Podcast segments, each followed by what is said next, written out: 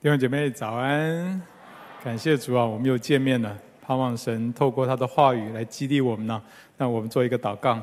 所以说，我们向你感谢。今天早上，愿你透过你仆人的口，也打开我们众人的心，好叫我们听见神的话，我们里面就有力量。我们吃喝你的话，就得到饱足。谢谢耶稣，祷告奉耶稣的名，阿门。这段时间我们在查考约翰福音啊，约翰福音可以说是一本生命之书啊。也就是说，它能够解决我们很多生命中的问题。那今天我就要问大家一个问题喽：如果你需要处理别人的罪，例如孩子犯错，或者学生或者属下犯错的时候，你会怎么办？先骂一顿吗？或者是先看他有没有认罪啊？然后呢，再决定下一步？还是你睁一只眼闭一只眼啊，当做没没事啊？那反过来说呢？如果当你犯罪的时候，你希望你的爸爸妈妈、老师或者是老板怎么样处理你的行为呢？哎，其实很多时候可能想法不一样哦。那么，请问耶稣会怎么样处理人的罪呢？今天我们要查考的约翰福音八章一到十二节，就是在讨论耶稣怎么样来处理人的罪。这段圣经记载的一个真实故事。有一天，有一个早上呢。耶稣在圣殿里面讲到，有一群文士法利赛人，哦，他们等同于当时的神学家跟传道人呢。他们突然闯进来，然后把一个正在行淫的妇人带到耶稣的面前，问耶稣该怎么办。其实他们这个举动是不怀好意，对不对？因为第一，行淫是两个人的事情，应该是把男女双方都带来，结果他们只把女方带来，显然他们是借机哦，借机要刁难耶稣。八章六节就讲得很清楚，这里说他们说这话来试探耶稣，要得告他的把柄。第二呢，在这个之前，这些人跟耶稣啊已经交手过很多次啊，他们非常反对耶稣的神学思想，他们完全不能够接受耶稣的看法，比如说对安息日的看法，比如说对这个吃东西洗不洗手的看法等等。这一次他们逮到机会，他们要让耶稣难堪。他们问耶稣：“按摩西的律法，可不可以把这个妇人用石头打死？”如果耶稣说不可以的话，他们会说什么？他们会说耶稣违背摩西律法，定他为异端，叫那些跟随他的人离开他。如果耶稣说可以呢？又只会又会怎么样？因为当时啊，迦南地是罗马人的殖民地，要按罗马政府的法律来审判犹太人，不可以私自来行审判，对不对？如果耶稣说可以的话，他们就把耶稣交给罗马政府，指控耶稣教唆杀人呐、啊，所以他们设计了一个很完美的陷阱，他们要来害耶稣。那但是呢，耶稣也不是好惹的，对不对？哎，耶稣没有上当啊！不管耶稣说可以或不可以，都会有麻烦，对不对？可是耶稣没有上当，耶稣不回答他们的问题，只是在地上在地上画字。哎，你有没有想知道耶稣在写什么字啊？有没有想知道啊？啊，我不告诉你啊。有人说呢，耶稣只是在争取时间呐，他在思考要怎么样答辩好救这个女人呐。也有人说啊，耶稣只是在地上写实践的内容，让那些人看了之后，哇，良心发作，然后好好的反省。但是这些都是猜测，因为我也不知道答案。但是有一件事情是可以肯定的，就是耶稣非常关心这个女人，他要救她。当时在这些文士、法利人、法利赛人当中，充满了一种很兴奋，但是很邪恶的氛围啊！他们屏气凝神，想要听耶稣的回答。过了一段时间，耶稣抬起头来说了一句话：“他说，你们中间谁是没有罪的，谁就可以拿石头打他。”结果这句话太有能力了，居然叫他们从老到少一个一个都离开了。然后耶稣就问这个女人说：“没有人定你的罪吗？”她说：“没有。”耶稣说：“我也不定你的罪，去吧，从此不要再犯罪了。”你们感，你有没有发现，耶稣一句话就很有能力，对不对？耶稣用一句话就救了这个女人。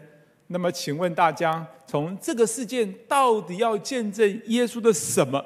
那么，我们又要如何回应呢？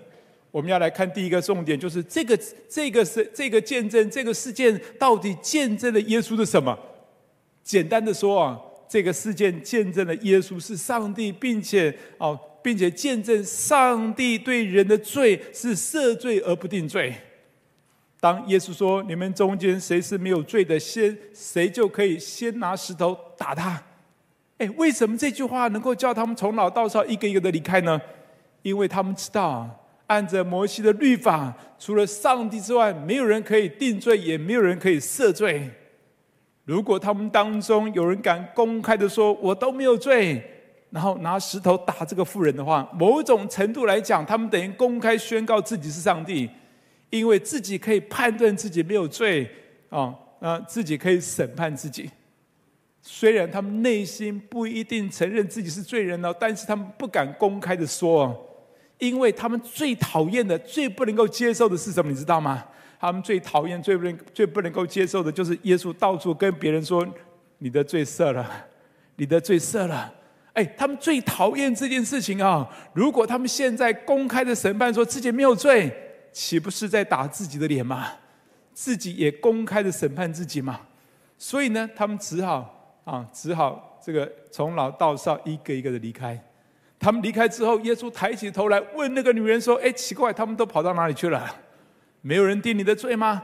他说：“没有。”耶稣说：“我也不定你的罪，从此不要再犯罪了。”耶稣对这个妇人说：“我也不定你的罪。”哎，这一句话等于宣告这个妇人没有罪了。其实这句话也间接的宣告，耶稣就是那位有资格赦免人的上帝。阿门吗？所以这个见证呢？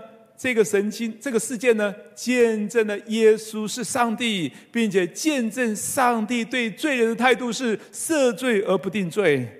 上帝爱世上所有的人，包括那些人眼中看为好的或者看为不好的人，都是无条件的赦免、接纳跟赐福。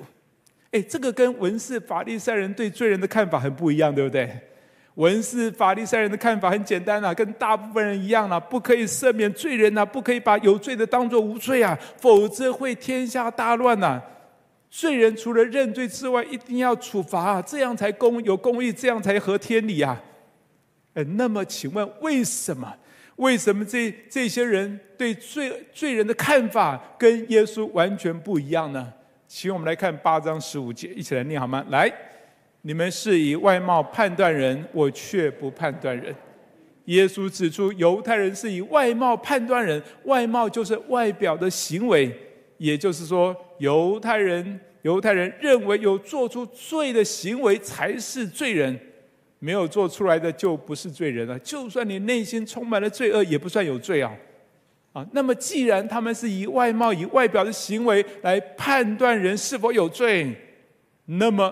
他们解决罪的方法就只是处理外表的行为，只要让人在外表上、在外面行为上不犯罪，就算解决罪了。那么，在这个前提之下，什么是快速又有效的方法呢？用定罪、处罚、责骂等等的方式是快速又有效，也就是用律法的方式是快速又有效。散善罚恶，小罪小处罚，大罪大处罚，是处理不好的行为一个非常快速又有效的方法。其实很多宗教对罪的处理方法都是这样啊，只看外表，人心里面想什么，或人心里面是什么问题，他们不管，他们也不知道怎么管。用律法的方式，的确是对处理外在的行为是快速又有效，因为它是用人的惧怕。惧怕是一种很强的驱使力，可以驱使人外在的行为马上改变。啊，我听过一个笑话，有一个妻管严的先生呢，他很他他很怕老婆。有人就问他说：“哎，你为什么那么怕你太太？”他说：“啊，有一次啊，他们养了一只狗，那只狗那一天很不乖，狂吠啊。他太太就指着那个那个狗，大声的说：‘我数到三，你再叫试看看。’”狗当然继续狂吠啊，因为他听不懂人话。他太太就拿出一把枪，嘣的一声，问题就解决了，快速又有效。后来只要他太太一数数字啊，他马上吓得乖乖听话。当太太在数钞票的时候，一张两张，哇，吓死了。那什么时候是最害怕呢？是他太太在跳健康操的时候，一二三四，二二三四，哇，数数字数得很快。哎呀！哎，其实你知道很多的父母亲啊，也很喜欢对他的孩子数数字哦，一、二、三。哎，我也常常用这样的说法。大部分的人很喜欢、很习惯用这样的做法，因为用律法的方法处理人外在的行为，快速又有效。你同意吗？可是这样做只是处理外在的、处理外在的问题，里面没有处理，对不对？外面虽然改变了，可是里面没有改变。那个改变只是暂时的。有一些人可能因为害怕爸爸妈妈、害怕老板、害怕老师，哦，那所以他们在的时候就乖乖的，他们不在的时候就为所欲为啊。律法确实有它的功用，可以有效的让人治罪，可以维持秩序等等。可是论到真正解决人内心的败坏，律法是毫无果效。耶稣面对罪的看法，跟一般人对罪的看法、做法是完全不一样的。他的方法是不是用打骂，不是用定罪，不是把人治死。耶稣用的方法是赦罪而不定罪。他是用无条件的爱，包括无条件的接纳、赦免跟赐福。那啊，比如说像。耶稣对这个妇人说：“我不定你的罪，我也不定你的罪。”诶，其实耶稣常常对人这样说了。他说：“我不定你的罪，小子，你的罪赦了。”等等，他到处对对人这样说。当耶稣要讲出这句话：“我不定你的罪，你的罪赦了。”其实一方面见证他是上帝，因为只有上帝有资格赦免人的罪；另外一方面，他告诉我们，上帝对人的罪、对人的对人罪的态度是赦罪而不定罪，是无条件的爱。不过，要能够讲出这句话并不容易，对不对？因为他一定要能够处理人的罪嘛，要不然就是空口说白话。那他怎么处理呢？请我们来一起来读八章十二节，一起来读。来，耶稣说：“我是世界的光，跟从我的就不在黑暗里走，必要得着生命的光。”这段圣经其实是耶稣对这个事件所做的一个结论。意思是什么？简单的说啊，意思是耶稣来到这个世界，好像光一样，好像光一样，主动照在人的黑暗当中，让那些过去活在黑暗当中的百姓，活在罪恶里面的百姓，他们可以得到从耶稣而来的光。不是他们靠自己的行为努力，而是他们得着耶稣的光，以至于他们可以解决他们的罪的问题，他们可以离开黑暗，进到光明当中。所以你看到耶稣来这个世，来到这个世界，他是用光，也就是用爱，用代赎，用赦罪而不定罪，才能够真正解决人里面、外面的罪。比如说，举个例子，比如说彼得，彼得曾经三次在人面前不认耶稣，对不对？记得吗？而耶稣复活之后，就主动去找他。耶稣并不是质问他说：“你为什么不认我？”也不是处罚他说：“你不认我，那我也不认你哦。”你休想得到永生呢？诶，耶稣有有没有这样做？如果耶稣这样做的话，我们在座的人可能大部分都不在了。耶稣不是用定罪的，耶稣反而是再三的跟他说什么？跟他说：“你喂养我的羊。”耶稣面对彼得的犯罪，他没有丢弃他，反而是大大的使用他，要他成为自己的大将。耶稣对罪人的态度是用完全的接纳、饶恕跟赐福，而且耶稣赐给他很大的能力，让他起来侍奉神。结果彼得有没有改变？彼得有很大的更新改变，一生为主而活，甚至为主殉道，他都甘愿呢。感谢主，只有无条件的爱，才能够真正处理人里面的罪，才能够改变人心。这我想到，这让我想到一个见证啊。那这几年我去到桃园去牧会啊，那在桃园也认识啊，也听到一个弟兄的公开见证。他在读五专的时候呢，就踏进了黑社会，十九岁就结婚，不久他的女儿就出生了。但但是同时呢，他被通报是流氓。就被当时呢就被抓到看守所去啊，后来他出狱的时候，大概二十岁就要去当兵了。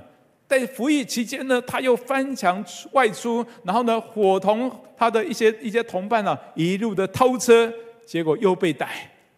这一次啊，进入到是很严格的军事看守所。那就在这个时候，他的姐姐送他一本圣经，他在看守所当中花了两个月的时间，把圣经整本圣经读完了。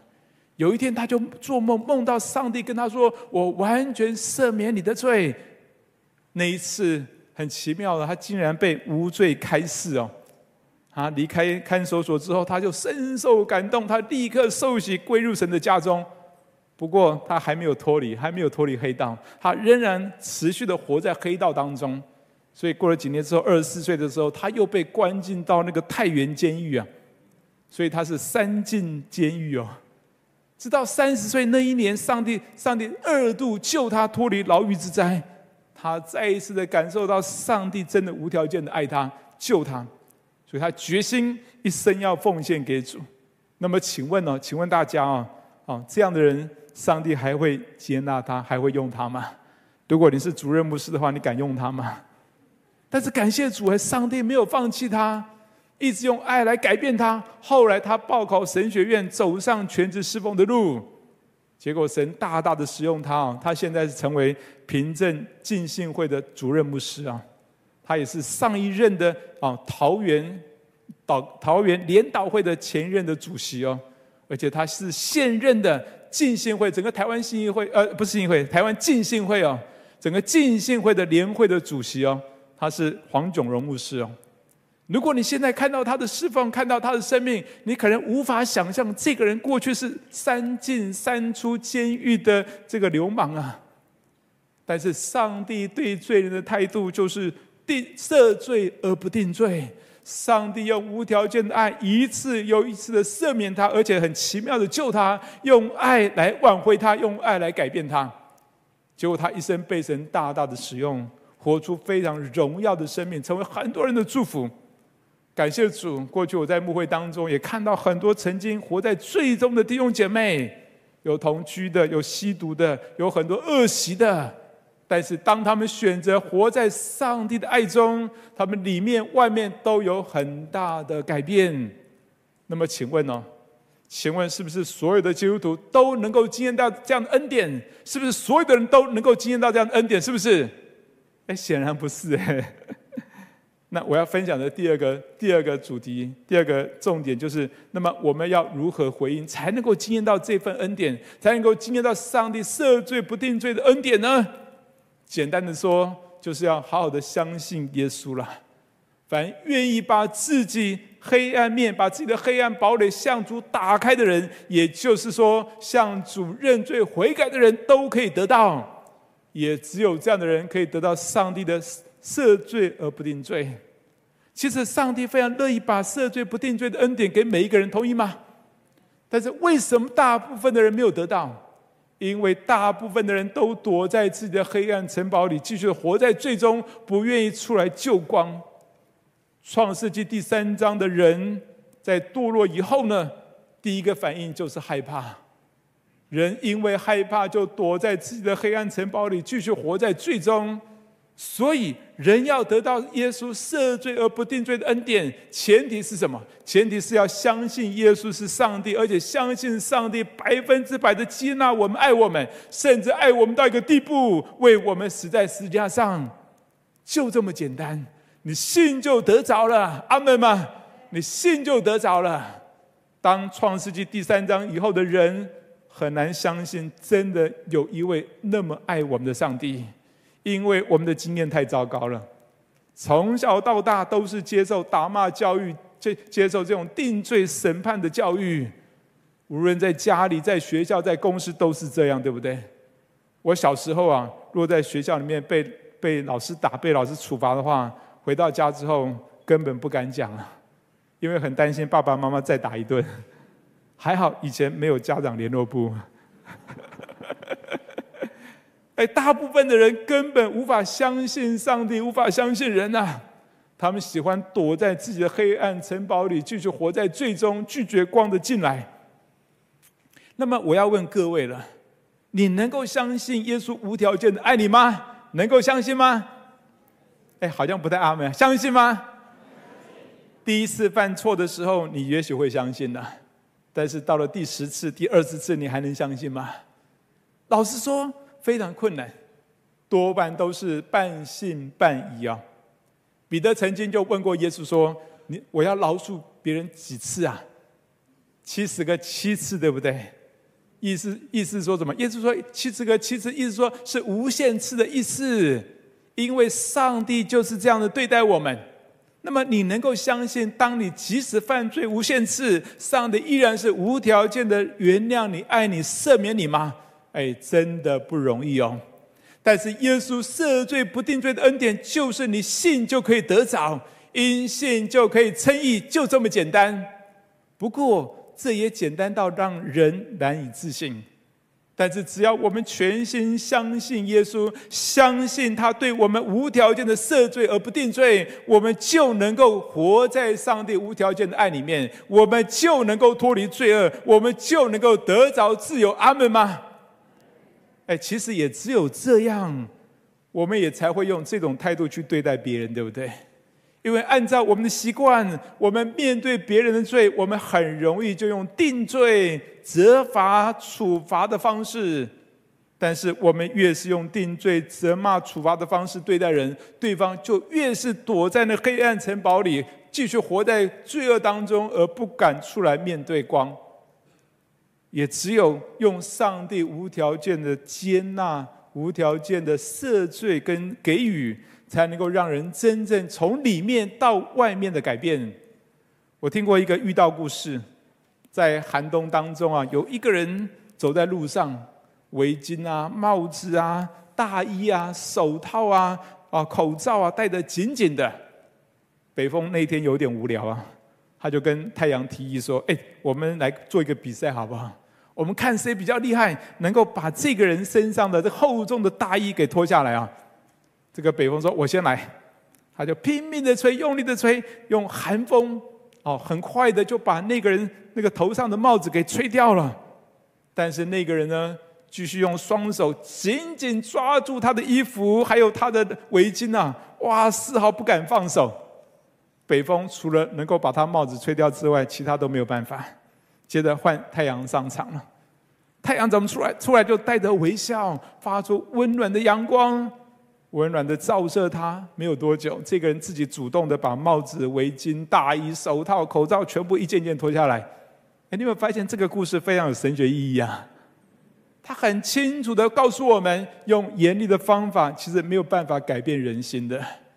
无条件的爱接纳，才可以让人走出自己心中的黑暗堡垒，让人离开罪而救光，而从里面到外面的改变。我曾经。牧养过一位弟兄，他说啊他自己跟我说，他说他的二儿子出生之后呢，他们夫妻分工，他负责照顾老大，太太负责照顾老二，因此啊，他跟老二的交集就比较少，也逐渐的忽略了老二的需要，并且老大是比较成熟啊，他照顾起来比较容易啊，那他就很容易用老大的标准来衡量这位老二，他总觉得老二呢无理幼稚，好，然后。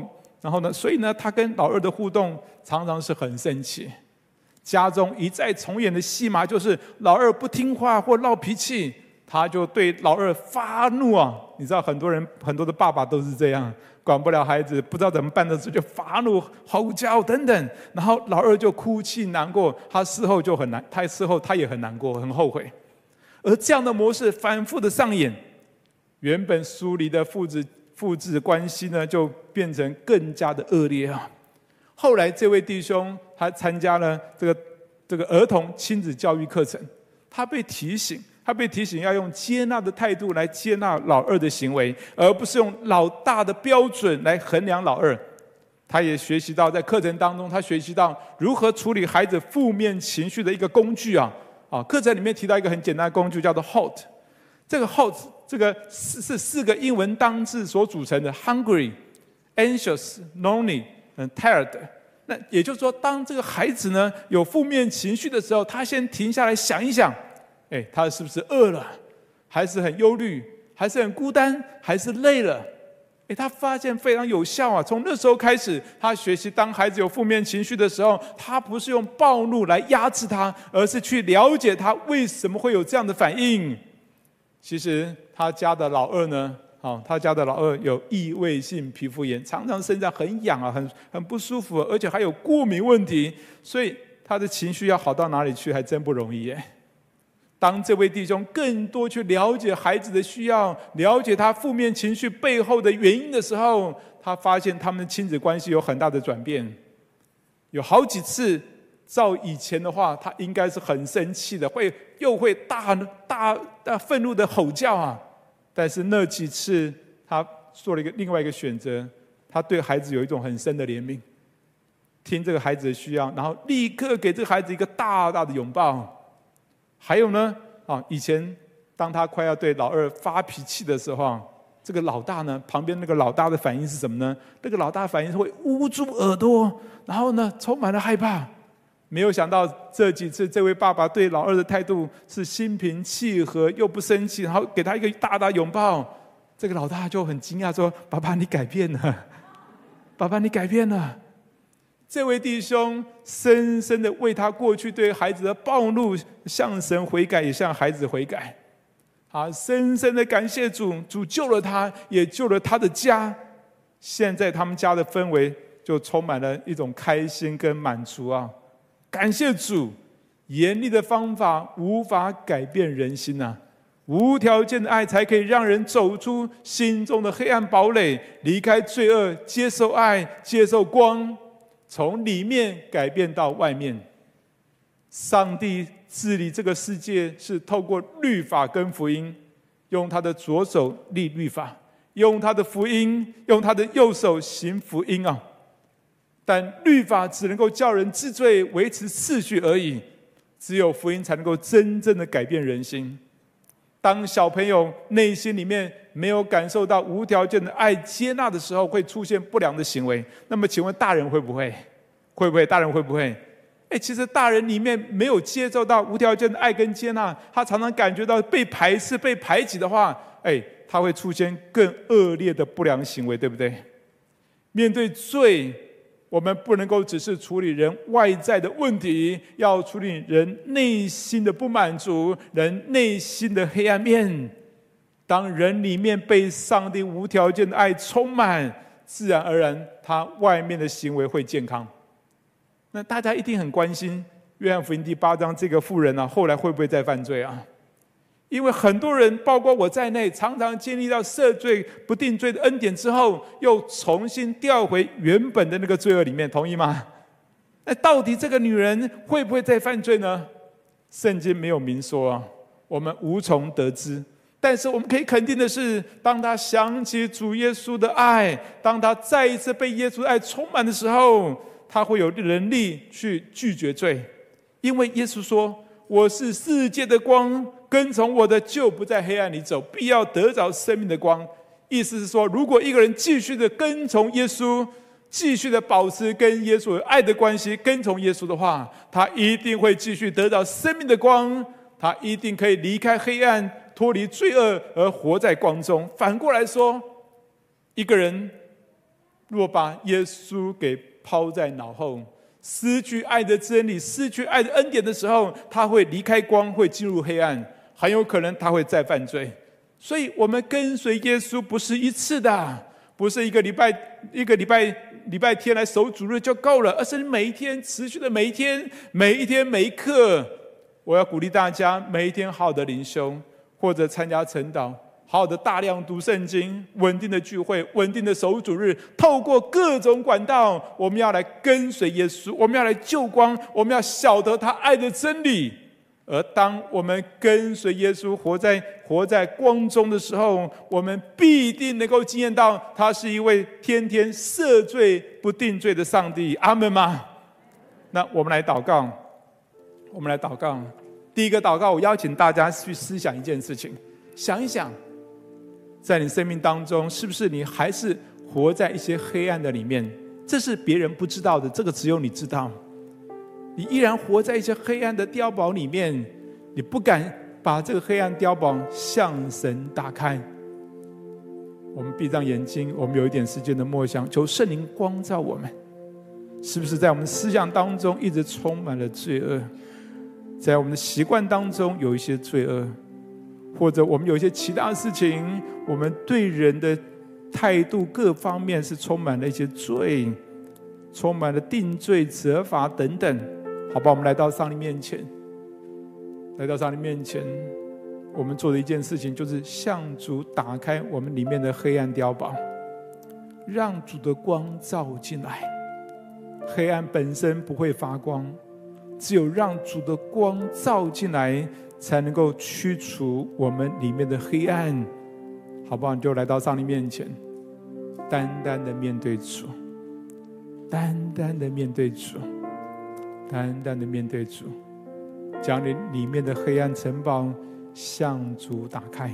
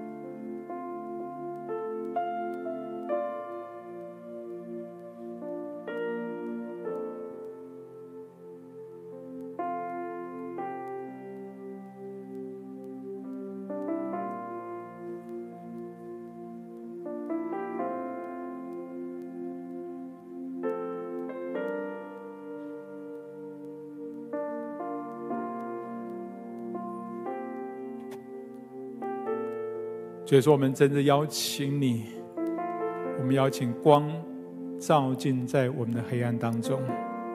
主知道我们自己没有办法来处理我们里面的黑暗面，因为我们里面的黑暗是没有办法发光的。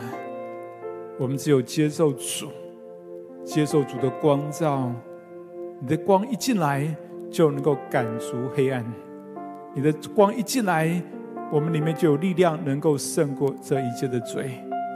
主，我们再一次把自己完全的交托给神，不管我们在言语上、行为上、思想上，在任何的骄傲或者肉体的情欲、眼目的情欲上得罪你的，求主赦免我们，求主赦免我们，求主帮助我们，愿意向你敞开，愿意打开我们黑暗碉堡，让光进来。让主耶稣的爱进来，让主耶稣的赦罪进来。主耶稣，我们需要你，主，我们需要你，因为我们靠自己，我们走不出黑暗；我们靠自己，我们无法离开这个黑暗的碉堡。我们只有依靠你，主啊，求你的光照进来，求你的光照进来。我们愿意向你打开，我们愿意完全向你敞开。愿神洁净我们，释放我们。释放我们的罪，叫我们在基督里得着完全的自由。谢谢耶稣，谢谢主，谢谢主，谢谢主，好不好？第二个祷告，我们也求神帮助我们面对别人，面对别人，我们是用无条件的爱，也就是用无条件的接纳、饶恕跟给予来面对。别人的错，面对别人的罪啊，好吧，我们一起同声开口，求神帮助我们，让我们对人的态度能够被改变，能够真的是用无条件的爱，用无条件的接纳、饶恕跟给予来面对别人的错。我们一起同声开口来祷告。是的，主耶稣，我们再次仰望给主，我特别向你祷告，恳求圣灵在我们的里面充满我们。圣灵，求你在我们的里面来完全的掌权。圣灵在我们的里面来更新建造我们，好叫我们在这面前，我们懂得，我们懂得用上帝无条件的爱来面对别人的错。当别人犯错的时候，当别人得罪我们的时候，我们用无条件的爱来接纳人。所以说我谢谢主，赞美你，愿你把这样的态度给我们。主知道我们原本根本没有这种态度，我们里面常常就是要要求公平，我们就是要求伸冤。但是主你帮助我们来到你面前，我们不是要要求公平，不是要要求伸冤，因为对主主是接受最不公平的对待，可是主就是愿意用这无条件的爱接纳来饶恕人。谢谢耶稣，谢谢你的怜悯，谢谢你的同在。祷告奉耶稣的名，阿门。